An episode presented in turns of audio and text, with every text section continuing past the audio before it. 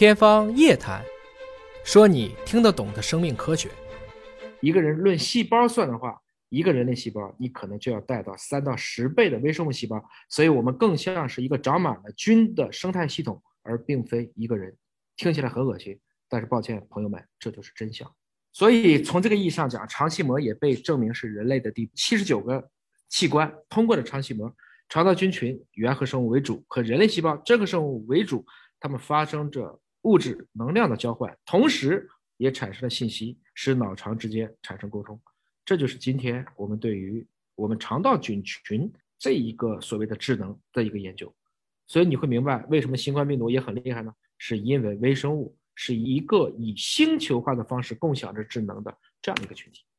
这里面还有几篇有意思的事情，比如说这篇文章啊，说果蝇可以不做爱，我只通过红光的照射就可以让雄性果蝇射精，这叫做光遗传学。我们今天所谓的很多快感、很多的感受，那无外乎就是一个化学和物理信号。所以所谓食色，某种程度上讲都是脑的满足。啊，这换言之，《骇客帝国》里讲的是，如果我把你的意识都上传了，你还能不能有人类的自我意识？这也是目前我们在讨论大脑的细胞、大脑的拓扑结构、大脑的智能意识的起源、脑科学这些终极的问题。也许我们永远也不知道，因为我们自己研究自己，怎么能研究明白呢？我只是说，我们通过对其他物种的研究，尽量的让我们去触类旁通吧。在做这个就是羊癫疯，我做癫痫手术的时候，要切除一部分脑白质。在做手术的过程中，在病人脑上要插很多的电极，叫做术中唤醒。那么这是一个实验了，我就在你这个要切除的这个部位，我放很多的电极，然后我跟你聊天，你不要说话，你就用大脑想东西来跟我进行交流。后来发现，它可以把脑电波成功的解码成英文，每分钟一百五十个单词，基本接近于正常人水平，而且大家差不多有百分之七十是听得懂的。换言之，以后的测谎术、读心术可能都来临了。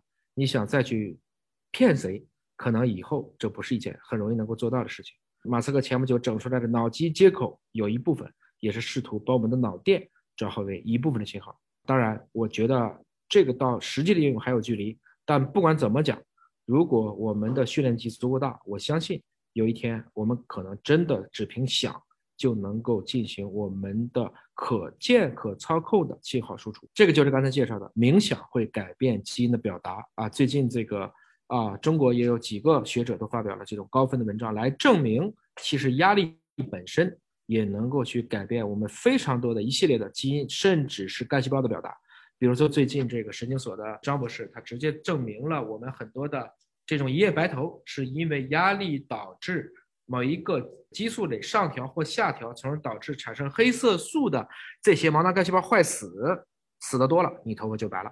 这就是真的是由于压力所带来的一夜白头。所以有的时候想一想，做生命科学的我们自己会被自己吓到。虽然我们以前说人类唯一不可被束缚的能力就是思维，但反过来讲，如果思维都有物质基础，我们归根结底还是受能量的限制。人类必须开始考虑以普惠的方式大规模延长个体健康预期寿命，并努力实现人体群体的永续。什么意思呢？就是说，我们不能让今天的医学只为有钱人和有权人和有科技、有知识的人服务，而必须像这次的新冠疫情防控，让普惠的方式，我们叫可及、可控，叫 affordable and accessible，大家都能够用得上。啊，这样的做才会让这个人类的社会会更加的公平。而人类作为目前已知最高智慧的物种，其精神和群体文化的信息，当以不可逆的方式，在宇宙中恒久保留。也就是说，我们有一些人类的文化，我认为至少它美的那一个点上，不管是在科学，还是在艺术，还是在人类的爱上，我相信有好多的东西，应该是我们这个物种目前为止已知的所特有的。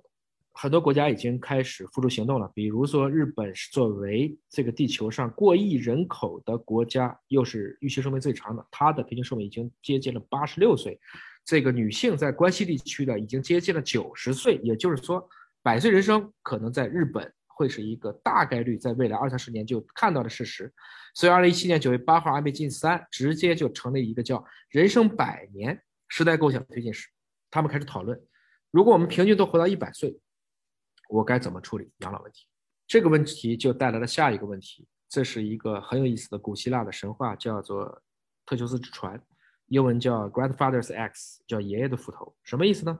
是说如果我开了一艘船出去了，我从出去那一刻我就开始换第一块板，一直到船上的木头都被更迭了，这个船还是不是原来的船？有人说是，有人说不是，不知道。哲学家讨论了几千年了。我想告诉大家，如果你知道我们人体的细胞每七年就更换一次，你觉得你还是你吗？如果你接受了人工假肢，你接受了一个肾，或者换了一个角膜，或者换了一个义齿，你还是你吗？这个问题，如果你能答，刚才的问题也许你就会答。所以从这个意义上讲，我们人体的新陈代谢是时时刻都在发生的。当然，万物设计的也很神奇，我们的中枢神经系统几乎不发生更迭。因为一更迭，不是这个细胞变了，是它的拓扑结构变了。你可能会忘掉你最爱的人叫什么名字。所以某种程度上讲，有些变了，有些没变。但归根结底，维持我们生命大部分的这些公共机能和元件，它就是每七年更新一次。所以从肉眼去理解凡区，构成标准人体的四十万亿个细胞当中，超过一半是红细胞，它们在平原地区一百二十天就更新一次，这个更新的要比七年快很多很多很多次。那么我们的身体每一天都要迎接上千万的细胞死亡，同样还有细胞的新生。那么把这句话翻译过来，我们用一句佛经的话讲，叫“天地复命，死悲运生，草木春秋，一枯一荣”。它不是不枯不荣，也不是半枯半荣，而是一枯一荣。这种薛定谔的状态，其实是我们每个人在这一刻每一个细胞所意识形成的一个宿命。而真正的所谓的人类离开人世、死亡，更多的讨论的是一个自我意识的消亡。就像我们的《寻梦环游记》里，不是你死了，而是这个地球上真的没有人去记住你了。所以换言之，我们古人讲的三不朽，指的是立德、立言、立功，可不是长寿、永生、万代千秋。只要你有想出来的事情，就有人会把它做成商业。卡普兰就做了一个“我思故我在”的就这样的一个公司，将成为第一个云端永生人。就是在他活着的时候，把他自己一辈子所有的事情不断的去跟电脑去聊，在上云。那么有一天，如果比如说两百年后，他的后代想去了解两百年前的爷爷，打引号的曾爷爷还是玄二曾等等吧，就是两百年前的祖先到底在干啥，你就可以通过人工智能加语音合成的方式来给你进行沟通和交流。想一想，固然可悲，但有的时候我们的爷爷奶奶也确实也仅仅活在我们的通讯录里。啊，我们可能给他打电话的时间都很少。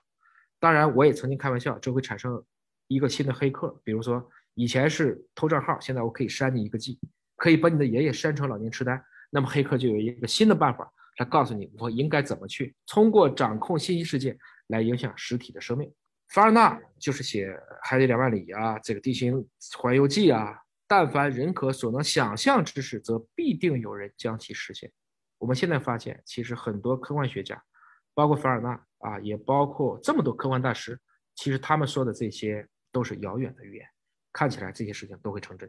啊，Richard Feynman 讲过一句话，叫做“凡是我做不出来的啊，我觉得我就不明白。”但是到晚年，他竟然考虑的一个问题是，这个原子的电子云看起来也是有量子态的，他们自己会不会也会思考？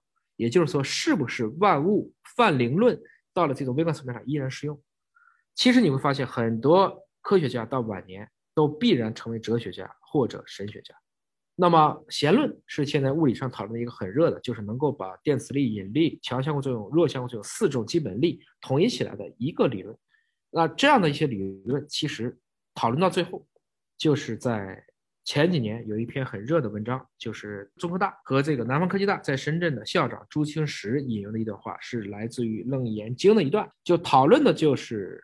说我们的生死有海，缘起性空，意思是说因空空，为因果之间关系不空。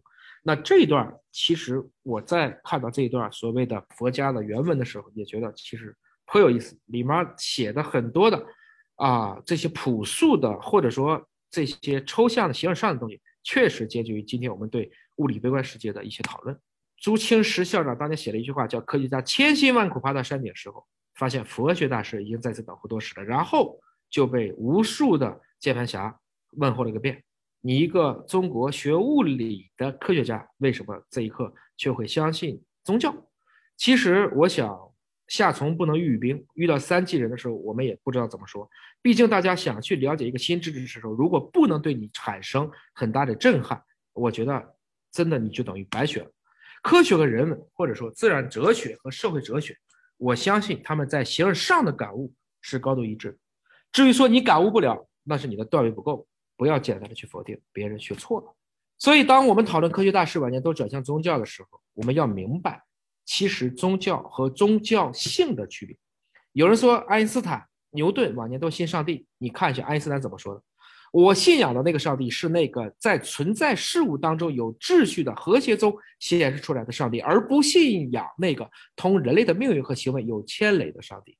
他信的是规律性，而不是那一个神奇。所以从这个意义上讲，我们要明白，已知圈越大，未知圈更大，知道的越多，不知道的就更多。为了让我自己知道，我必须升维。我怎么升维？我要形而上的去理解我思考的边界，所以我也就不惑了。那么高级的迷信是什么？科学，简单的相信当下的科学就是无神论造神。如果认为今天的科学能够解决过去所有的事情，我们又是怎么走到今天的呢？《兰亭集序》最后一句：“后知是今，亦如今世兮悲夫。”我们终有一天会被别人看二傻子一样，就像我们今天嘲笑显微镜发明以前或双螺旋发明以前，我们看不见微生物是一样的。因为从这个意义上讲。我们人类一定会将今天所认知的边界向前去拓展，所以从这个意义上讲，今天我们讨论的科学，应该来讲，它们都是有适应条件的一个局部的科学，所以不能够简单的相信当下的科学。科学的本质是怀疑，是批判，是否定，是否定，是螺旋式上升，这才是正确的思辨科学精神，也是中国人很缺乏的一种精神。所以 Jobs 讲的这句话：“求知若饥，虚心若愚。”不管是 keep 还是 stay。是 hungry 还是 foolish？我想这种态度实际上是每一个人在追求科学，尤其是生命科学应有的一种本源的态度。